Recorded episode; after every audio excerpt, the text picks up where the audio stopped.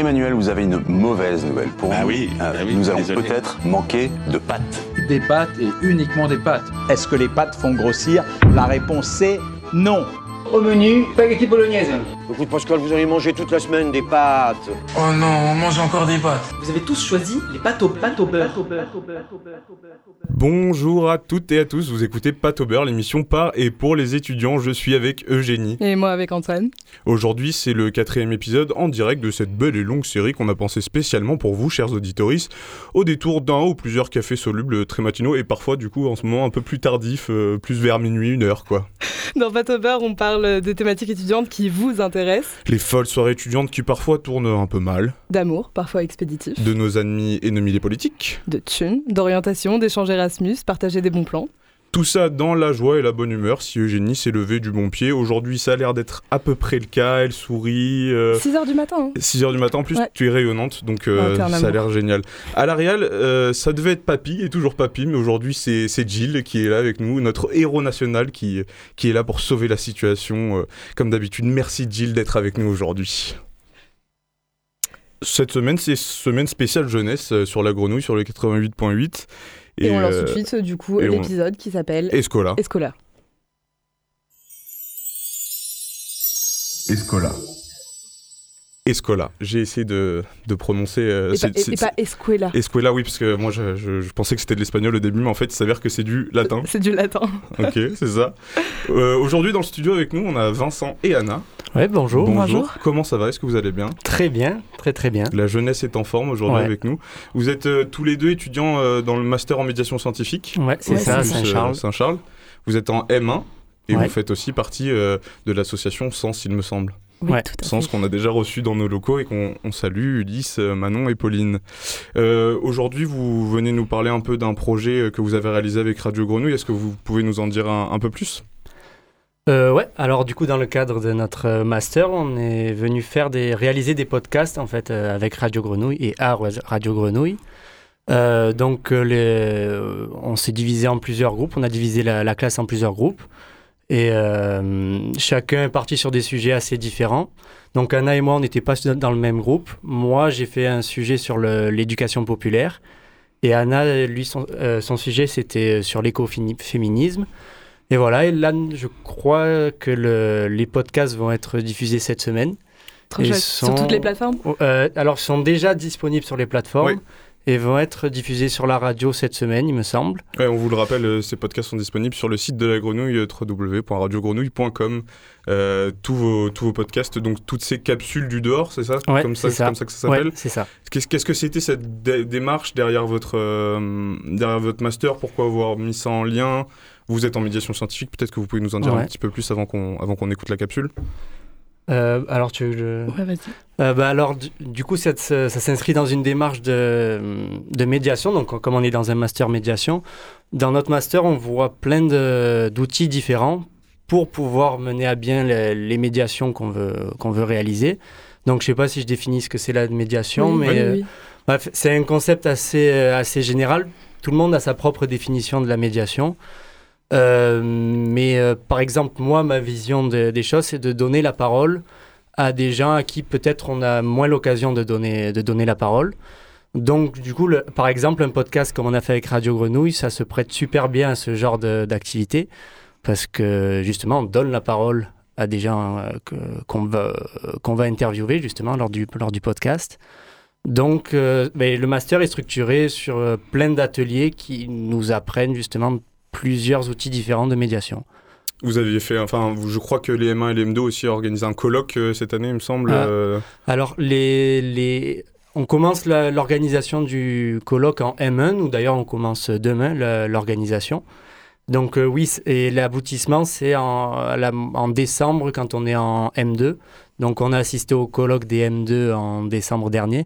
Et nous, il va se réaliser, il va se produire en décembre prochain. Euh, du coup, ouais, on organise des colloques dans le cadre du master, ouais. Avant qu'on écoute la capsule, peut-être que tu peux nous parler, toi, Anna, un peu de, de ta capsule à toi, puisqu'on va plus se concentrer sur l'éducation populaire, mais tu peux nous en dire euh, quelques mots rapidement. euh.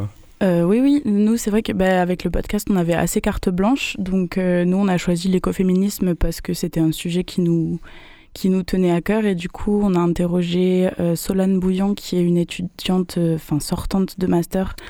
Qui est aussi une de nos résidentes qu'on salue et qui a une émission qui s'appelle Le Vaisseau. Sur Radio Grenouille. Donc elle a fait son, son mémoire sur, sur la mémoire du mouvement écoféminisme. Et, et, et, Jeanne Burger-Goutal, qui est prof de philo à Marseille. Est-ce que tu peux définir brièvement l'écoféminisme pour ceux ou celles qui ne le sauraient pas? Euh, alors c'est à la base euh, un peu la convergence entre euh, la lutte écologiste et la lutte féministe, mais en fait sur le papier c'est plus vraiment la convergence de toutes les luttes et de tous ceux pourquoi on veut on veut se battre en fait. Voilà, trop chouette. Peut-être qu'on fera un épisode là-dessus. Oui, Faut on, on, va se connecter avec Anna à la fin de cet épisode pour, pour parler écoféminisme. Maintenant, je propose à, à Jill de nous envoyer cette magnifique capsule du dehors qui nous parle d'éducation populaire. Les capsules du dehors. Les capsules du dehors. Les capsules du dehors. Les capsules du dehors. Autonomie. Environnement. Prédateur. Écologie. Société. Transition. Éducation. Écoféminisme. Les capsules du dehors. Une série réalisée par les étudiants du master Information scientifique et médiation en environnement. Avec Radio Grenouille, Euphonia et l'association Sens. Les capsules du dehors.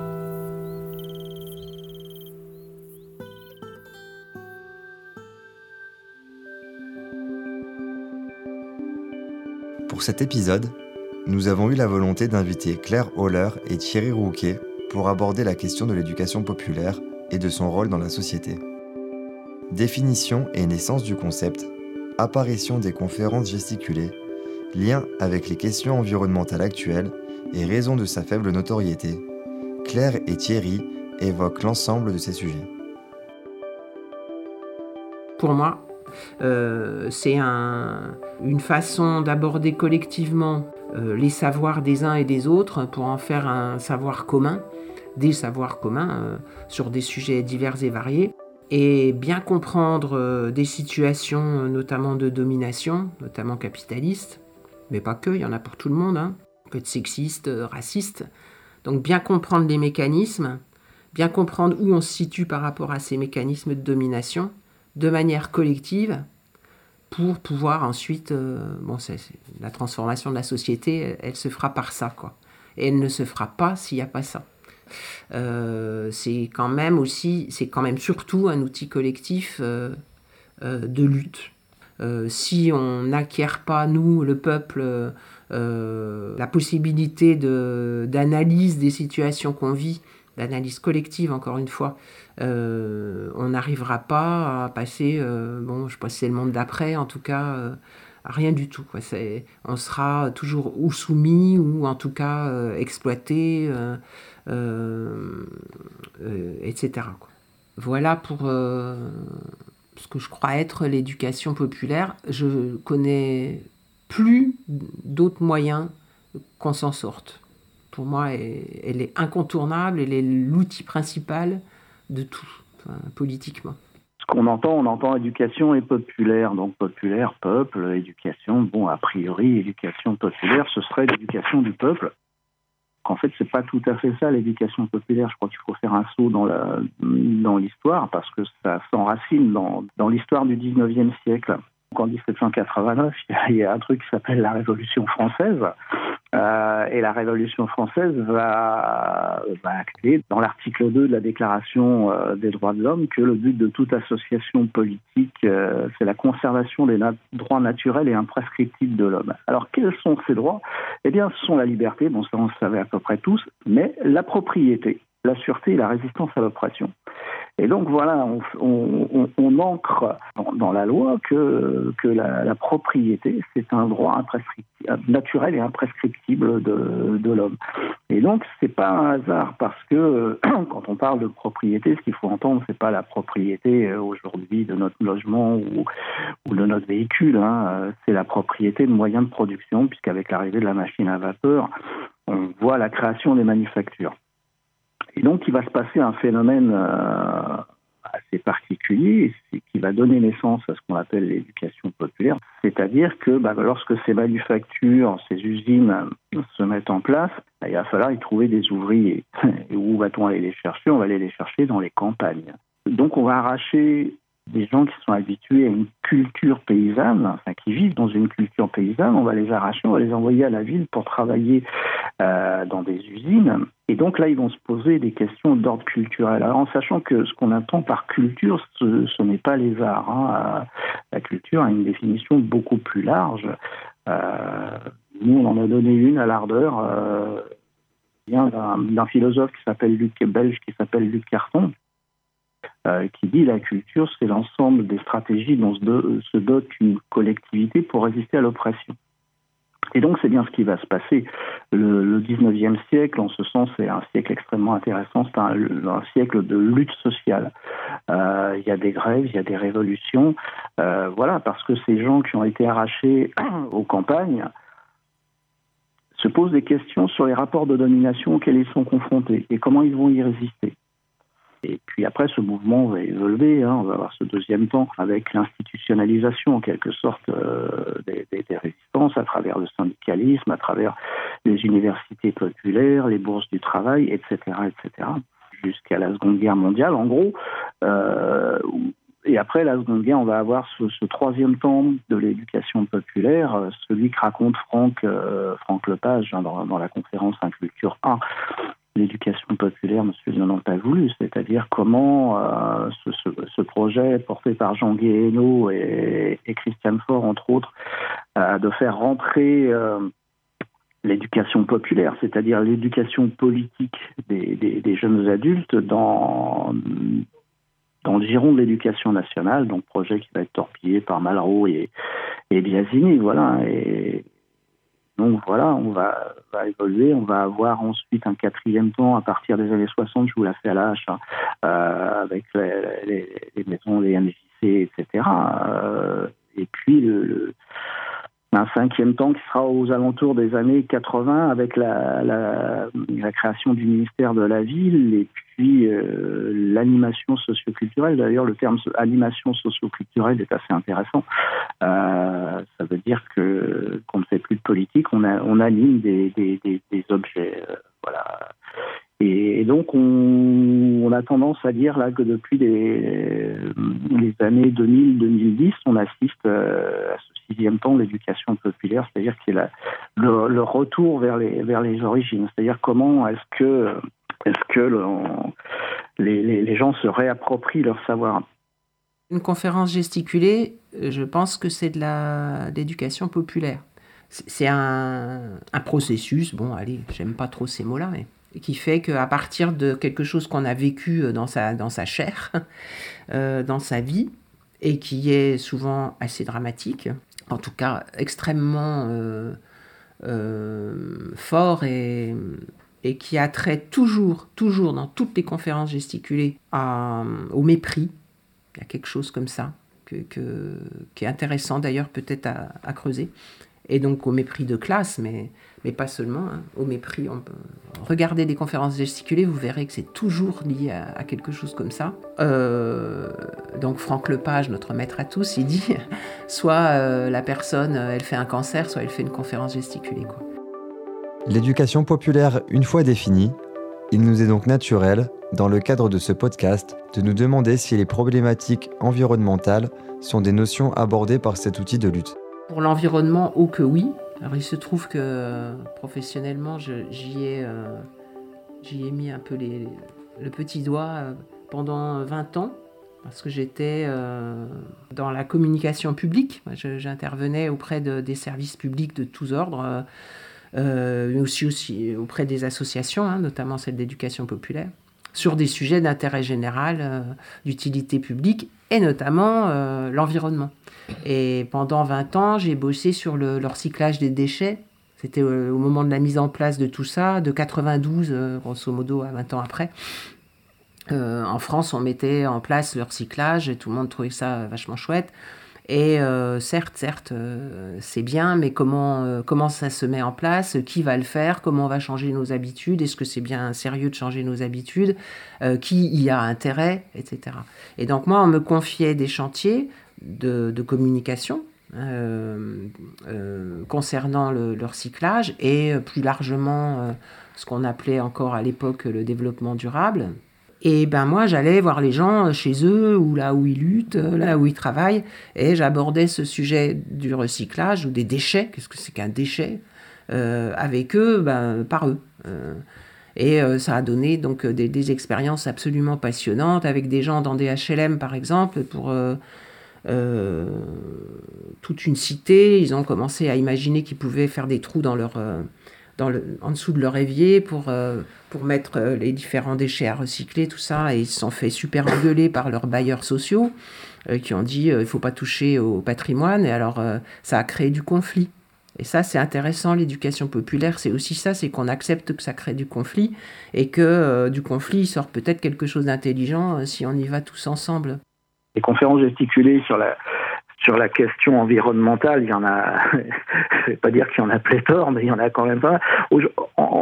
voilà, vous allez trouver des, conférences gesticulées sur le, un certain nombre sur le, sur la question du patriarcat, du féminisme, par exemple, sur la question des classes sociales. Et, là, aujourd'hui, en particulier chez les jeunes, la question environnementale, elle, est très très souvent abordée. Là, la, la, dernière série de, de derniers stage de réalisation de conférences gesticulées qu'on avait organisé. Euh, sur neuf conférences gesticulées, il y en a deux qui traitent de, la question environnementale. En sachant qu'on les met en ligne un peu assez systématiquement euh, sur YouTube. Elles sont disponibles, elles sont pas toujours d'excellente qualité, euh, ni audio ni vidéo, mais ça, permet de se faire de se faire le monde militant, euh, il, est assez faible sur euh, sa capacité à, contacter, à, expliquer euh, ce qu'il fait et tout ça. Et alors, pour ce qui est de l'éducation populaire politique, celle que, que, je revendique, ben, c'est encore pire parce que, euh, j'ai dit au début, il y a eu des années où, où les gens qui étaient dans l'éducation populaire ont vraiment euh, merdé. Quoi. Donc ça, il faudrait euh, voir les conférences de gesticuler de Franck Lepage, il explique quand même très très bien ce qui s'est passé historiquement. Donc peut-être on est un peu timide avec ça, mais je crois que c'est surtout pas ça qui est important. ce qui est important, c'est qu'on ne veut pas que ça se sache, bien sûr. Hein, si si la promotion euh, des luttes euh, était le souhait euh, du capital, ça se saurait quand même. Hein. Donc non, non, bien sûr, c'est complètement écrasé. ils sont gentils, hein, c'est au mieux quoi. Hein. L'éducation populaire, ils sont gentils, ils font du socio-culturel ou où ils se font du bien en faisant leurs conférences gesticulées parce qu'en fait ils vont pas bien. Euh, et au pire, euh, c'est complètement écrasé, on n'en parle pas du tout. Et ça commence à se savoir que c'est un outil euh, politique. Hein, c'est donc voilà, c'est bien là, c'est bien au, bon endroit. On essaye de nous écrabouiller, et puis bah, nous, on a du mal peut-être à utiliser tous les ce qu'on appelle réseaux sociaux, qui pour moi ne sont pas ça, les réseaux sociaux. Mais bon, c'est normal, c'est la lutte. Hein. il, faut, euh, il faut le savoir, ça va pas se faire euh, facilement du tout. L'éducation populaire, forte d'une histoire longue qui lui permet aujourd'hui de s'exprimer sur les mécanismes de domination s'exerçant sur le peuple, est en définitif un outil politique. Un outil politique de lutte collective permettant l'émergence d'un savoir commun, dans lequel Claire et Thierry s'investissent depuis des années, par le biais notamment de conférences gesticulées.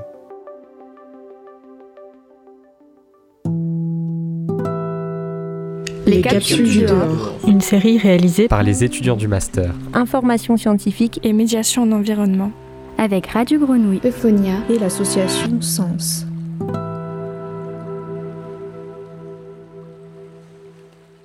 De retour sur les ondes du 88.8, euh, c'était une capsule du dehors réalisée par Vincent, étudiant en master en médiation scientifique, présent avec nous aujourd'hui dans les studios pour parler d'éducation populaire. Et parce qu'a priori ce courant de pensée se propose de substituer ou de compléter, ça on ne sait pas encore, on va en parler aux structures traditionnelles d'enseignement et des systèmes éducatifs institutionnels.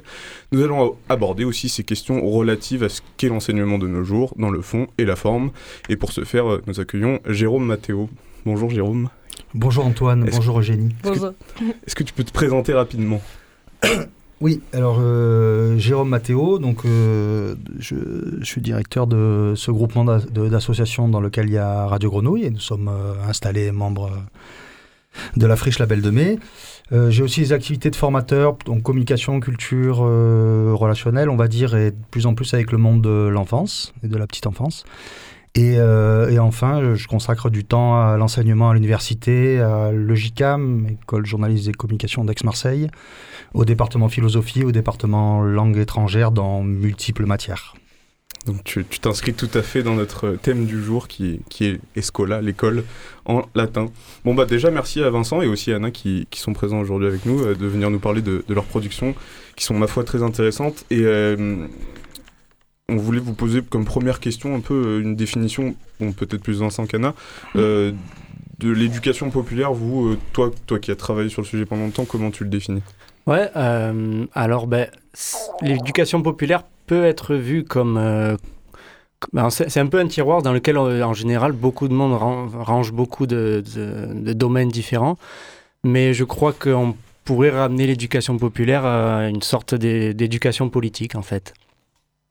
Qui est vachement donc plus amenée par l'extérieur que par l'intérieur de toutes les institutions? Alors, ouais. Ben, les, c'est dans les années 60, Christian Faure a justement voulu intégrer l'éducation populaire à l'éducation nationale, mais l'éducation nationale n'a pas voulu de l'éducation populaire au sein de ces, de programmes, euh, pour plusieurs raisons. Hein. Je crois que déjà parce que l'éducation populaire est un contenu plutôt subversif.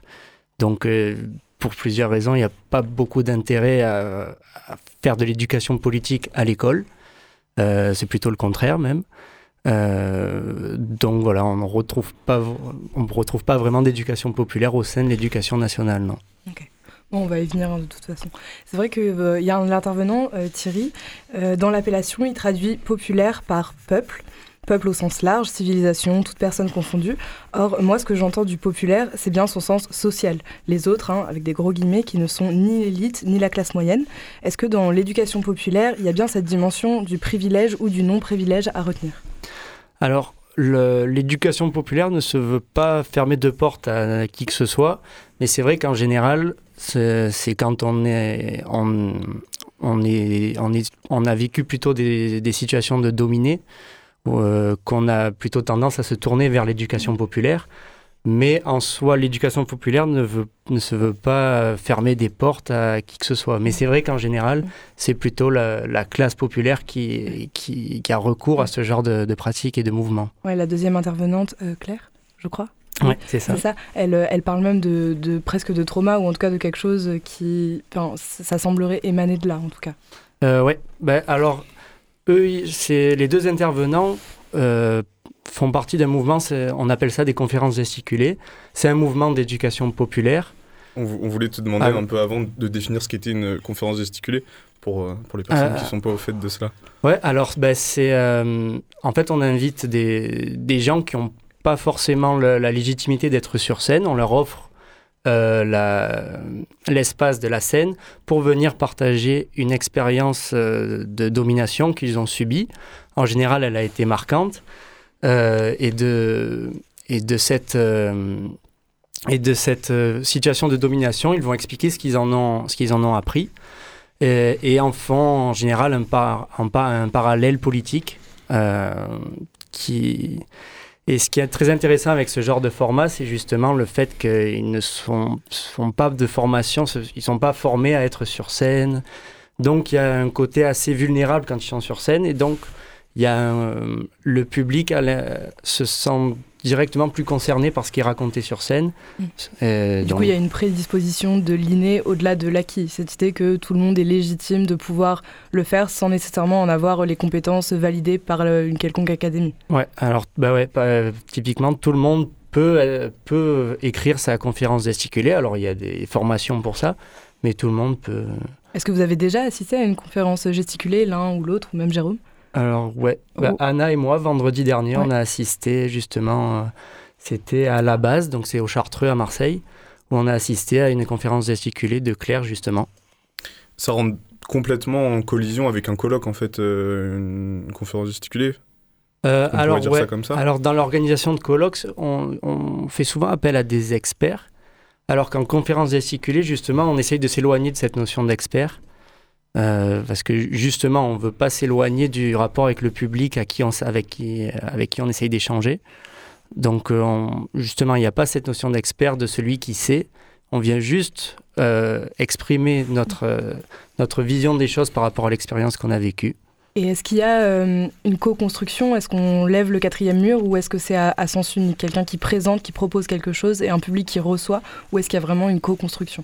Alors en général, euh, quand on construit la, conférence gesticulée, on, on, prévoit quelques interactions avec le public, mais c'est surtout après la conférence qu'on observe toujours des moments de discussion avec le, public, parce que c'est rare qu'il y ait beaucoup, beaucoup de monde à ces événements. Euh, donc il y a forcément une proximité qui se crée, et après, forcément, on vient discuter de tout ça ensemble. On va revenir sur cette idée de rareté, mais ce qu'on aurait aimé aussi vous demander, c'est que dans le ton du podcast, dans les définitions génériques aussi, même dans l'essence même de ce qu'est la, conférence gesticulée, il y a quelque chose de profondément militant qui vient des tripes presque, euh, de la conviction profonde qui dépasse de beaucoup euh, l'engagement post-it euh, dont on fait le constat aujourd'hui. Déjà, est-ce que vous êtes d'accord avec ce constat? Et si oui, est-ce que c'est le signe d'un mouvement qui prend de l'ampleur? Parce que pour l'instant, il est plutôt minoritaire.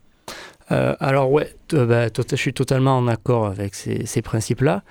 Hum, mais euh, c'est un mouvement qui prend de l'ampleur, mais il a encore du mal à, à, à, se faire entendre, parce que, comme le dit Claire dans le podcast, ça se saurait si une lutte était, était facile. quoi. Euh, c'est très peu repris par, par les médias, parce que forcément, c'est un, un caractère oui. subversif. Moi, pour le coup, j'en avais jamais entendu parler. Hein. Je sais, je sais pas si euh, d'autres. Moi, j'en avais oui. déjà entendu un peu parler, mais c'est surtout sur le, le, côté populaire que je me posais la question, parce qu'on peut définir populaire de tellement de manières ouais. que chacun a sa vision des choses. Ça peut être populaire euh, dans le sens où ça va toucher une grande partie du, du panel que ça, ça, doit toucher. Il y a le populaire, c'est peut-être pour des, enfin, une certaine partie de la population. Enfin, et moi, c'est surtout ça qui m'a marqué quand j'ai entendu parler d'éducation populaire euh, dans ouais. un premier temps. Ouais, c'est l'un des défauts qui est relevé euh, par ceux qui pratiquent l'éducation populaire. Ben, c'est le nom, justement, à cette pratique. Et souvent, quand je parle à des gens d'éducation populaire, euh, ils ont tendance à tout de suite penser à l'éducation, de, de, par exemple, dans les quartiers. Oui, du coup, c'est ce qu'on ce qu'on évoquait tout à l'heure, cette idée de populaire qui renvoie à la classe sociale. Ouais. Bah, du coup, c'est vrai que pour rebondir sur les définitions, euh, si on, revient sur la définition de notoriété publique, donc c'est celle qu'on retrouve quand on tape éducation populaire dans son moteur de recherche, on remarque deux choses principalement. Déjà qu'il s'agit d'un mouvement, mouvement qui est profondément social et donc politique, chose bah, que traduit très bien le podcast, qui est assujetti au commun, surtout au savoir, au savoir commun, dans l'idée d'un éveil presque universel, si je m'aventure sur les grands qualificatifs. Mais euh, la deuxième chose, l'objet donc de cette question-là, c'est, je cite, un projet de démocratisation de l'enseignement dans le but de compléter l'enseignement scolaire. Ce verbe compléter, est-ce qu'il est adéquat? Est-ce que l'éducation populaire tend à ajouter une plus-value à ce qui existe déjà? Ou bien y a-t-il véritablement vocation à renverser quelque chose d'établi qui ne fonctionnerait pas ou plus? Bah, Alors c'est vraiment un mouvement de pensée qui tend à, dire que aujourd'hui à l'école, euh, ces questions-là d'éducation politique ne sont absolument pas abordées.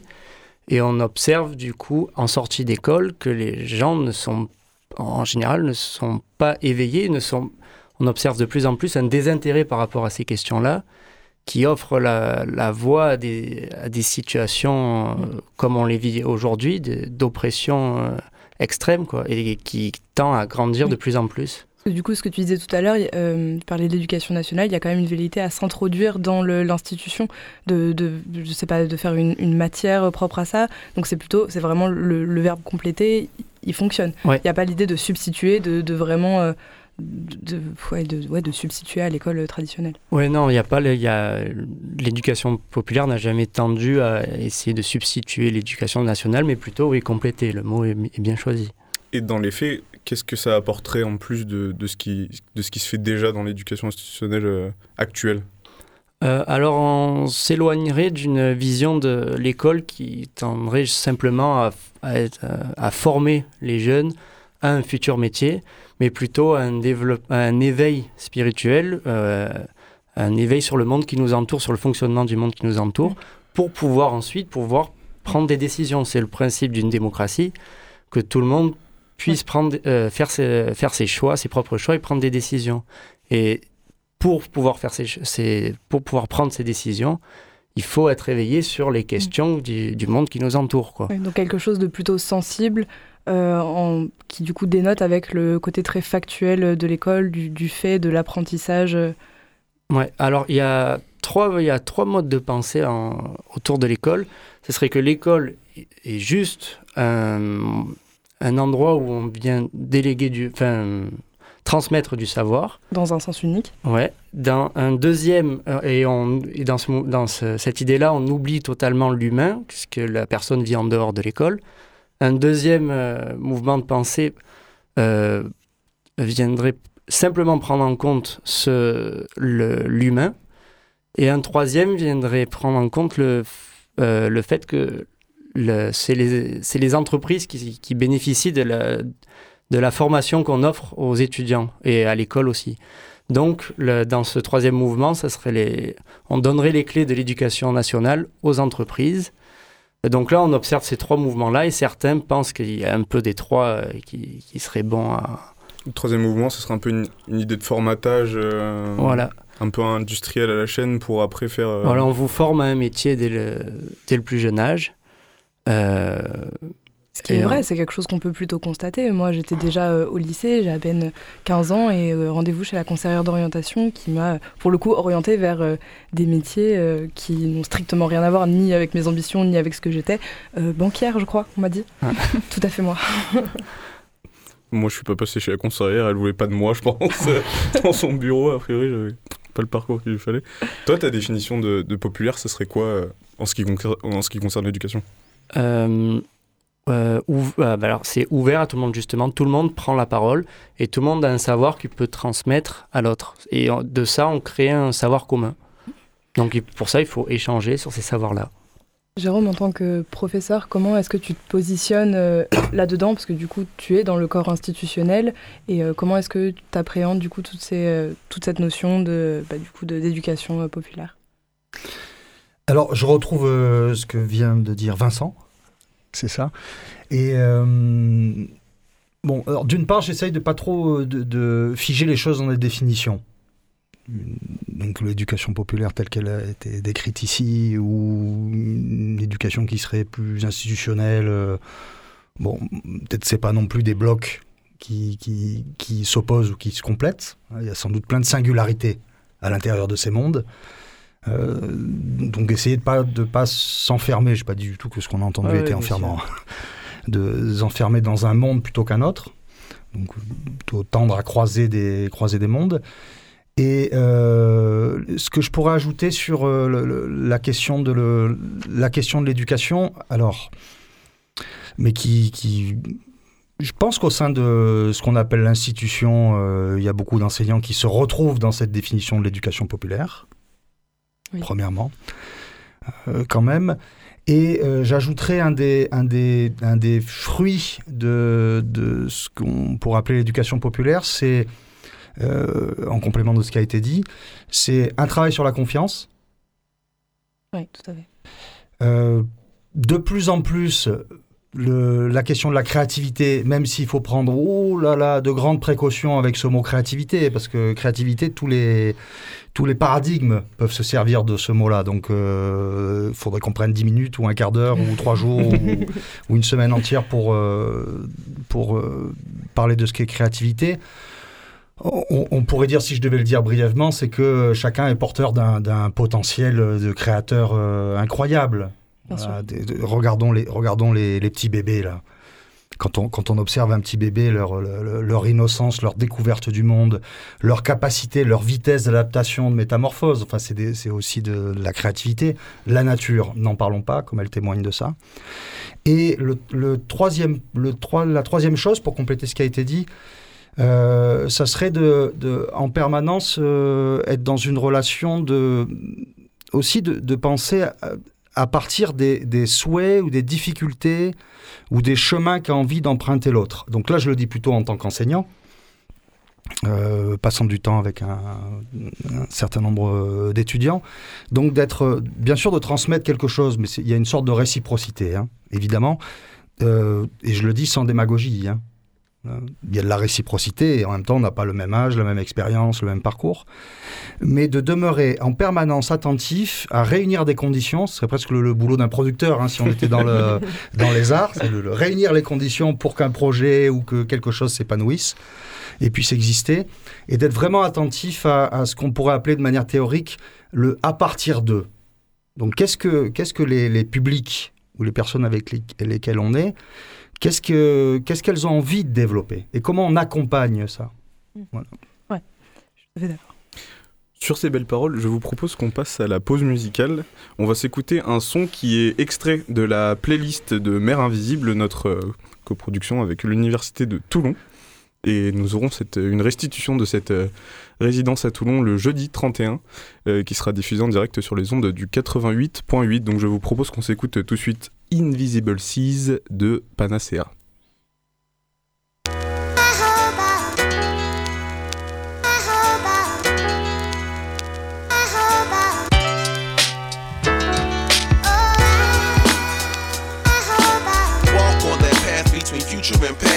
And hand you a present that will forever so last like glass. What's in front of me? I'm bound to see past. That's cash, ashes, gases of this industry trash. It's a long walk home, and what y'all prone to get gone like no alignment weaving through cones. It's like I'm blindfolded, spent around. I'm feeling the ground for the familiar touch, the promise, and I'm following sounds. It's like I'm lost at sea where there is nobody but me. I use the crowd to be to hold the boat continuously. I want to walk together, obviously, but yet the sea is where we flow at best and give the current problems with me. That's for my drinking problem.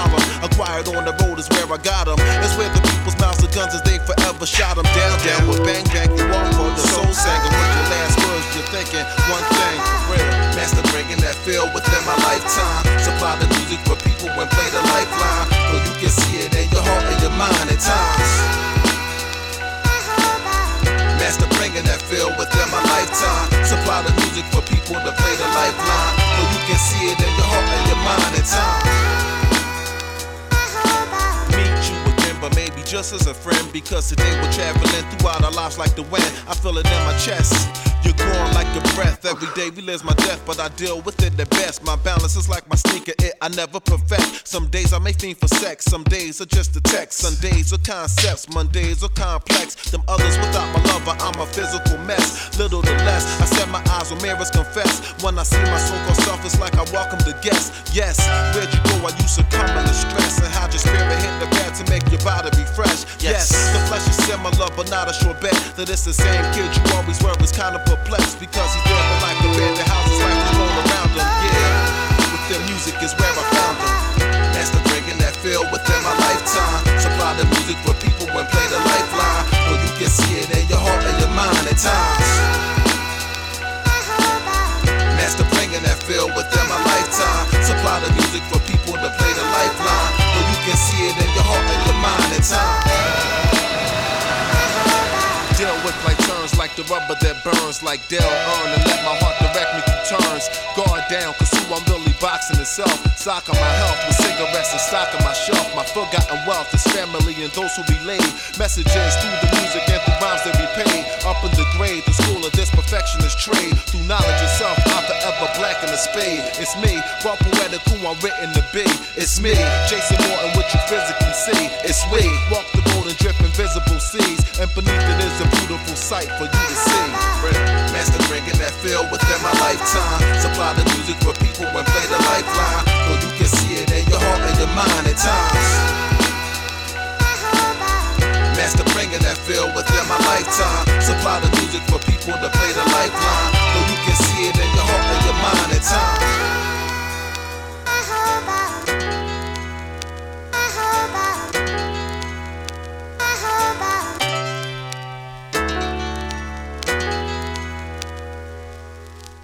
De retour euh, sur la grenouille. Euh, c'était Invisible Sea de, de Pensea. Euh, on a parlé d'éducation populaire. Je, crois que Jérôme, tu voulais nous parler un peu de, terrain commun, quelque chose qui, te tient à cœur et qui, à cœur et qui est une, action qu'on a sur la friche. Vous êtes bien à l'écoute de Pâte au beurre. à l'occasion de cette semaine jeunesse sur le 88.8. Et cette semaine jeunesse sur le 88.8 de la bande FM s'inscrit dans une temporalité plus large, qui est celle de Terrain commun. Et Terrain commun, c'est un, événement qui passe par différentes formes et qui a été conçu, coélaboré par la friche et des producteurs, des médiateurs de la friche Label de Mai dans toutes les disciplines. Et c'est la première édition, donc c'est terrain commun euh, numéro un. Et aujourd'hui, on est pile poil dans ce terrain commun qui, se passe à la friche Label de Mai. Ce qui explique qu'on soit là à midi et pas hier à 18h. c'est vrai. Normalement, Pâte au beurre, c'est lundi de 17 à 18. Euh, pour cette deuxième partie d'émission, notre chroniqueuse régionale et surtout euh, cynique, Yuji, nous a préparé un billet d'humeur chronique qu'elle va nous faire en direct. Je te remercie, Kiki. Bon, il va être question euh, d'école, a priori école avec un, grand E, même si on a déjà commencé à en parler. Du coup, j'écris depuis un jour où euh, le plan de cet épisode n'est pas encore arrêté. A priori, nous parlons d'études supérieures aujourd'hui. J'espère que tel est bien le cas. S'il en est autrement, je lirai tout de même cette chronique, car, faute d'être de la génération Z, je ne conçois pas de travailler pour le plaisir du néant. J'entretiens avec les écoles un rapport sensiblement passionnel. On s'aime un peu, beaucoup, passionnément, à la folie, puis pas du tout et vice-versa. On s'est rencontrés, promis monts et merveilles, apprivoisés, disputés sur du fond et de la forme. Nous avons fait des compromis, puis, faute de différents irréconciliables, l'on s'est quitté, pour un temps. Quatre années durant, j'ai été infidèle à l'institution, ce que les dogmes appellent la césure, du latin césura, la coupe. Une étymologie assujettie à la rupture, un mot qui a du sens en mon cas. Si l'on quitte, c'est que l'on est malheureux, et quelque part malheureuse, je l'ai été un peu du fait de ma conjointe polygame. École, cher ami, il est temps de régler nos comptes. Dans mes jours les plus critiques, tu ressembles à un monstre vorace. De la maternelle jusqu'à l'amphithéâtre, tu es environ la même. Une colosse pleine de dents, gourmande, affamée et insatiable, hâtive de te régaler de nos précieuses années. Je sais ce que tu vas dire. Tu ne prends pas sans donner. Mais pour une fois, ne sois pas de mauvaise foi, et admets-le. Tu coûtes cher. Si cher. Un prix financier, moins onéreux que tes amis Harvard et Stanford, ces petites stars qui échappent aux lois de la raison, mais un prix tout de même. Et un autre, plus cher encore, qui se paie autrement qu'en monnaie. Ma jeune vie, de 3 ans à je ne sais quand. Rien que ça. Même la sorcière de la petite sirène ne demande que sa voix. Au moins, si tu rétribuais justement, si de mon temps tu faisais bon escient, mais tu n'écoutes pas. Tu es encore si hautaine. De ta tour d'ivoire, tu penses savoir mieux que quiconque, mieux que moi, ce qu'il est juste d'apprendre et comment le faire. Tant pis si la vérité prouve que nous ne retenons rien, ou si peu. Yes, sorry I'm French. Tant pis aussi si quelques-uns sont en mal de rythme tandis que d'autres s'ennuient. Les classes sont pleines, les parents délestés, ta mission est accomplie. Pas par toi d'ailleurs, par tes professeurs qui, sans eux, tu n'es rien. Heureusement que certains et certaines sauvent l'histoire. D'ailleurs, si tu pouvais faire quelque chose pour celles qui n'ont rien à faire là, ce serait chouette. La sécurité de l'emploi, c'est bien, mais peut-être qu'il y a quelque chose à réviser, tu ne crois pas? Dis, je te parle. Tu pourrais au moins faire semblant de m'entendre. Je sais que je ne suis qu'une voix parmi des milliers, mais ce n'est tout de même pas moi qui ai voulu de la classe inversée. Quand tu veux essayer quelque chose, initier, au moins assume et sois sérieuse. Ce n'est pas tout d'essayer de changer, mais quitte à essayer, autant réussir. C'est bien ça que tu nous demandes. Alors ne joue pas l'hôpital et la charité. D'ailleurs, à ce sujet, lorsque tu recrutes des originaux, sûrement parce que c'est joli sur papier, tu devrais peut-être songer à comment les accueillir. À quoi bon exiger des atypiques si l'on ne peut être différent qu'au regard d'un plafond bas?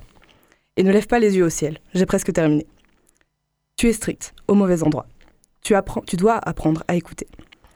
Tu sais que j'aime tirer les métaphores jusqu'au pire depuis le temps, tu me connais bien. C'est de mon nombril d'enfant capricieux de savoir, déçu de la manière dont elle a été instruite, que je te parle. Je te vois au plus noir de ton ombre, mais c'est parce que je tiens à toi. La preuve, je suis revenue. Tu es l'école, la promesse d'un espace historique d'élévation propice à tous, au moins dans l'idée. Pour être le demain qu'on espère meilleur qu'hier, tu dois grandir. Cela en même temps que les enfants que tu éduques. C'est ton lot, ta charge, ta responsabilité. Et puis tu sais, il arrive que des ruptures se réconcilient. Tout est question de parler et surtout de s'entendre. Moi je le fais, j'apprends. Car quand je ne te déteste pas, école, je t'aime au moins autant. C'est un billet d'humeur, ma foi, poétique et une déclaration d'amour et de guerre à l'école. Est-ce que tu peux nous en dire un petit peu plus sur euh, cette vision des choses que tu as par rapport à l'école? Bah, du coup, quand j'ai écrit ça, j'ai essayé que ce texte il fasse état euh, de failles et de questionnements que je me pose au sujet de ce qu'est l'école, l'institution dans son corps euh, d'enseignement. Euh, c'est complètement subjectif hein, d'ailleurs. Mais euh, parce que j'aborde un, point de vue qui est complètement euh, transactionnel, voire commercial, je donne et qu'est-ce que j'ai en retour, qu'est-ce que l'école donne, tout, cet aspect un peu commercial, je tiens à, rebondir sur une expression qu'a employée Thierry lorsqu'il parle des ouvriers arrachés des campagnes. Je cite, se réapproprier le savoir comme si on nous avait dépossédé de quelque chose, quelque chose en moins, tandis que le but premier de l'école et de la société, a priori, c'est de nous approvisionner en plus, voire en trop si l'on pense qu'on est capitaliste. Du coup, j'aimerais bien connaître vos opinions. Euh, est-ce que l'école joue bien son rôle d'enseignante? Euh, Alors, personnellement, je trouve qu'il y a euh, l'école peut être peut avoir un effet plutôt. Le terme est un peu excessif mais peut avoir un effet destructeur par son côté de euh, valorisation de ce de ce système euh, compétitif euh, qui en définitive sélectionne les gens les plus les plus conformes les plus conformistes. Et je trouve que c'est un système de sélection plutôt très dangereux pour le pour la qu'on sélectionne après les écoles et qui, qui vont se retrouver dans le monde d'après. Oui, puis conforme, ça sous-entend conforme à une norme. La, la, norme, ce serait plutôt du cerveau droit, donc tout ce qui a à voir avec euh, la, la mémoire, enfin un, travail euh, qui s'éloigne quelque part un peu de la créativité dont on parlait, euh, dont on parlait tout à l'heure, et pour le coup qui est une forme d'intelligence mais qui n'est a priori pas ou moins valorisée par l'école, quelque chose qui peut-être tend à changer euh, à l'université par ailleurs. Est-ce que vous avez senti un avant-après entre euh, du coup le, cursus euh, classique et puis le moment où on choisit ses études et on se retrouve à être universitaire et du coup avec aussi des, professeurs issus de la recherche par exemple ou qui, a, qui amènent ça d'une autre façon? Bah, Alors moi pas du tout parce qu'en sortie de, du bac, justement j'ai intégré une école d'ingénieur j'étais en école d'ingénieur et justement ce profil-là s'est accentué. Euh, la compétition, euh, c'était le maître mot dans, dans cette école-là. Et donc, il y, a eu un, il y avait une ambiance pitoyable quoi, dans, la, dans, la, dans, mm. la, dans cette école qui se, on, formait en fait des gens à, être des, à, avoir un esprit de, de tueur. Comme on retrouve aussi en médecine, par exemple. Il y a une sorte de paradoxe à former des gens avec... Euh, en, étant des, en valorisant leur esprit de tueur, mm. alors qu'ensuite ils vont être formés à former. Euh, je vois que Anna acquiesce. Est-ce que c'est aussi un sentiment que tu as Quel est toi ton, ton rapport avec euh, l'enseignement? Euh, Ouais, moi, alors par contre, j'ai commencé la fac directement après le bac, et c'est vrai que il y avait cette envie de, et ce, ce, truc de se dire ok là je vais être adulte donc je vais peut-être être considéré plus comme adulte. Et en fait pas tellement. Euh, les, professeurs, les professeurs et tout, toute la fac, euh, on est quand même euh, bah, des étudiants. Et donc toujours, je trouve, perçu par des enfants, ce qui est beaucoup moins le cas en master, je trouve. Et je ne sais pas si c'est dû à mon master ou au fait qu'on soit encore plus vieux. Et c'est vrai que maintenant, il y a beaucoup moins de compétition aussi dans le master, mais pareil, on n'est pas beaucoup. Donc c'est différent, mais c'est vrai qu'au début, à la fac, j'ai été un peu déçue par ce côté-là c'est drôle que tu, le, que tu l'assimiles à de, à de, à de l'âge et à des, des, paliers à passer. Parce que moi, j'avais vraiment le sentiment que c'était complètement le fruit du hasard et que ça, tombait, ça relevait surtout du professorat. Que en fonction de l'année sur laquelle je pouvais tomber, j'allais avoir des coups de cœur euh, sur des, des, professeurs et non pas des matières, parce que des matières qui, sur papier, pouvaient potentiellement ne pas m'intéresser du tout, mais euh, la manière dont ça m'était présenté faisait que ça devenait euh, complètement passionnant et à contrario des choses qui me plaisaient beaucoup sur papier et qui parce que ça ne me correspondait pas du tout mais m'inspiraient beaucoup moins mais que ça n'avait pas tant à voir avec l'âge mais vraiment euh, sur la personne. Ouais, bah, complètement. Je suis d'accord, euh, moi aussi, les profs influencés et tout, mais c'est vrai que du coup, avec le recul, c'est pas ça dont je me souviens. Donc ça pose aussi question, quoi. Ouais, ouais. Le titre de l'épisode, c'est Escola, donc du latin tardif, qui signifie euh, l'école dans le sens du loisir studieux. En Grèce antique notamment, l'apprentissage était étroitement lié au loisir, le plaisir d'apprendre. Euh, est-ce qu'il pourrait encore s'agir d'une vérité contemporaine pour vous? Est-ce que, d'après vous, les élèves, les étudiants prennent encore plaisir à aller en cours? Moi qui suis encore étudiant, je prends encore plaisir à aller en cours, parce que je sais que je fais quelque chose qui me plaît, mais parfois on a beaucoup de hum, d'étudiants qui s'orientent par dépit. Je pense notamment à beaucoup d'étudiants qui se reconnaîtront, mm qui ont fait une première année de droit sans vraiment savoir où ils vont, et qui, qui, au final se perdent un peu euh, justement par dépit et qui ne prennent pas plaisir à aller en cours. Moi, j'aimerais poser la question à Jérôme, hein, particulièrement du coup, euh, quand on est enseignant, est-ce que on sent, euh, on sent de, la motivation qui relève vraiment du, du, plaisir d'être là ou de, de l'injonction à faire des études parce qu'il le faut bien? J'ai du mal à, en, tant qu'enseignant à l'université, j'ai du mal à répondre à cette question-là parce qu'il me semble qu'en tout cas que les personnes, les étudiants euh, avec qui euh, je travaille ou suis en relation, euh, assez rapidement nous réussissons à à imaginer qu'il ne s'agit pas d'être euh, motivé ou démotivé, mais il s'agit de réaliser quelque chose qui est à la portée de chacune et qui peut être un, à la fois refléter une diversité et une harmonie euh, au sein du groupe. Donc, donc cette question est un peu décalée. Après, pour autant, le, parce qu'il y, a une dimension industrielle aussi. Hein. C'est-à-dire qu'on arrive, alors euh, je parle de l'enseignement supérieur, la L1, la L2, la L3, le M1, le M2, tout ça est un peu industrialisé d'une certaine manière. Donc il y a, évidemment, dès le départ, euh, réussir à, se dire qu'on peut générer une ambiance qui serait autre que celle-ci, et que ça peut être, mais euh, que ça peut être aussi des, vraiment des espaces où on mène des expériences. Et il y a une dernière chose, mais ça, je, comme on est, on, est quelques-uns euh, dans, dans, cet entourage-là, intervenir à, à la fac. Et j'ai le souvenir, il y, a, il, y a, il, y a, 5 ou 6 ans, c'est assez régulier depuis 5 ou 6 ans, et il y avait des étudiants qui étaient plutôt en difficulté.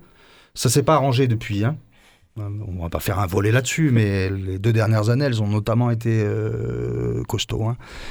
Et euh, donc il y a des étudiants qui nous disaient, mais en fait, il y, a un truc bizarre avec, euh, avec votre, votre petite bande là c'est que vous vous adressez pas à nous comme si nous étions des étudiants, mais vous vous adressez à nous euh, comme si nous étions des personnes.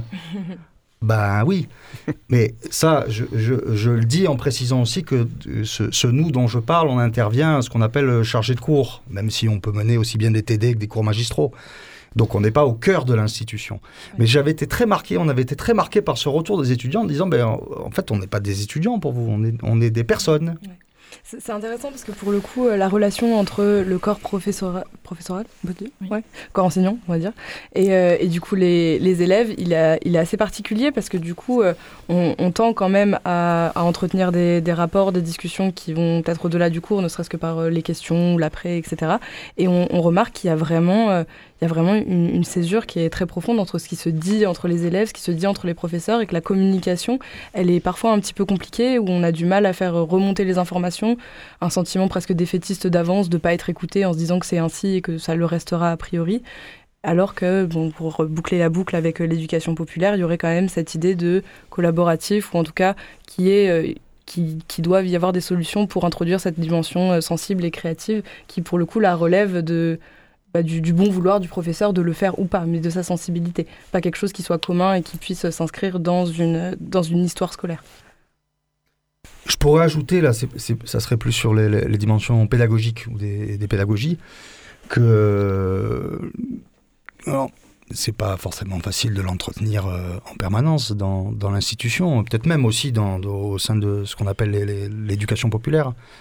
Mais la pédagogie de l'apprentissage ou du partage de la connaissance par le jeu, par l'enthousiasme, par le rire, il est, euh, voilà, je, fais bref là-dessus, mais cette dimension-là, qu'on puisse aussi, qu'on puisse aussi prendre, s'amuser incroyablement, y compris avec des sujets graves.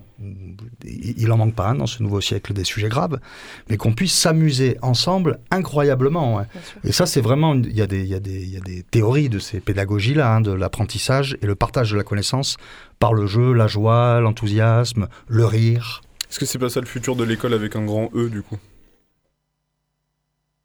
Je ne vais pas parler au titre du futur de l'école euh, en tout cas, c'est ce, on, on, est un, on, est un certain nombre euh, à, à, tenter le plus souvent possible que euh, l'apprentissage et le partage de la connaissance euh, passent par, passe par, passe par ça.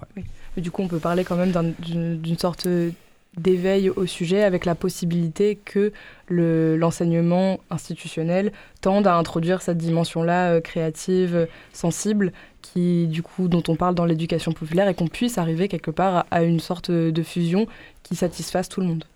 C'est possible. Ouais, on l'observe même dans la nature en fait que l'apprentissage se fait souvent par le jeu.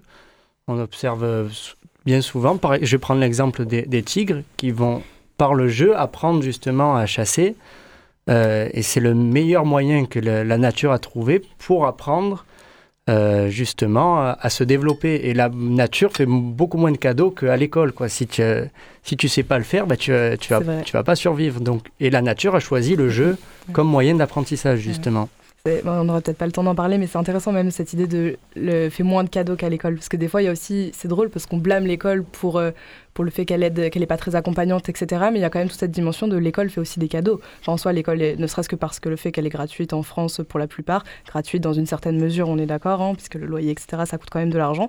Mais qu'il y a cette idée euh, que, euh, par exemple, quand je suis arrivée là dans ma licence, on m'a dit c'est quasiment impossible que vous n'ayez pas votre licence forcément, euh, bah, on se dit ok, donc en fait que je sois euh, la meilleure ou qu'a priori je sois moyenne, je l'aurai. Et, euh, et, je trouve ça intéressant aussi cette dimension de, de faire, un, faire un cadeau. Qu'est-ce qu'est-ce qui fait qu'on passe à l'étape supérieure alors qu'à contrario, bah, dans la vie, tu rates, tu meurs quoi. c'est tristement dit, mais il y a un peu cette idée-là. En tant que petit tigre du coup. C'est ça. une petite dernière question qui vous concerne tous. Dans 10 ans, vous vous voyez où? Euh, alors, euh, très bonne question que je ne veux pas trop me poser parce que je veux absolument pas savoir ce qui m'attend dans 10 ans. Ça m'ennuierait beaucoup. Euh, je veux déjà dans un an, j'ai pas envie de me poser la question. En fait, je veux prendre les choses comme elles viennent. Et donc, j'ai pas du tout de plan. Super, très générationnel. Anna, peut-être qu'il y a un peu plus de. Bah, pas tellement. Non, non plus. Euh, j'ai pas spécialement de plan et euh, bah, pareil, je me laisse un peu porter. En plus, je suis assez. Euh, je change beaucoup d'avis tout le temps, donc hmm. je, je peux pas du tout prévoir, je sais pas. Oh, Jérôme, même si c'est la thématique de la jeunesse, ta voix, la parole. La jeunesse est dans la tête. alors, par rapport à la génération dont je suis issu, dans dix ans, qu'on continue du mieux possible à faire preuve de responsabilité. Bon. C'est magnifique. Je vous propose qu'on bah, du coup qu'on termine quoi Quand même, toi, ton avis moi, dans 10 ans. Moi dans j'ai du mal à me projeter dans deux semaines. donc euh, dans 10 ans, je il y a beaucoup de choses dans ma vie donc j'essaie de me concentrer sur sur le présent. Concentrons-nous sur le présent pour que notre futur soit le meilleur. Voilà, c'est ma phrase philosophique. Toi Eugénie? Euh, Peut-être pas en termes de métier, mais euh, je me projette dans, la paix, dans l'apaisement de, ce que je suis, de mon entourage. Je me souhaite euh, de la santé, de, du, rire, beaucoup, j'espère, euh, et, un métier qui soit en phase avec, euh, avec ma vie, que ce soit pas trop scindé entre les deux et que je puisse faire le pont avec beaucoup de joie et de légèreté entre les deux. Et plein de fric. Allez, on se quitte sur une dernière musique. Gilles, est-ce que tu peux nous envoyer, s'il te plaît, comme dernier son On s'écoute Bel Air, c'est un DJ français spécialiste de la Jazzy House, et c'est Paris City Jazz. It's going down. Hmm.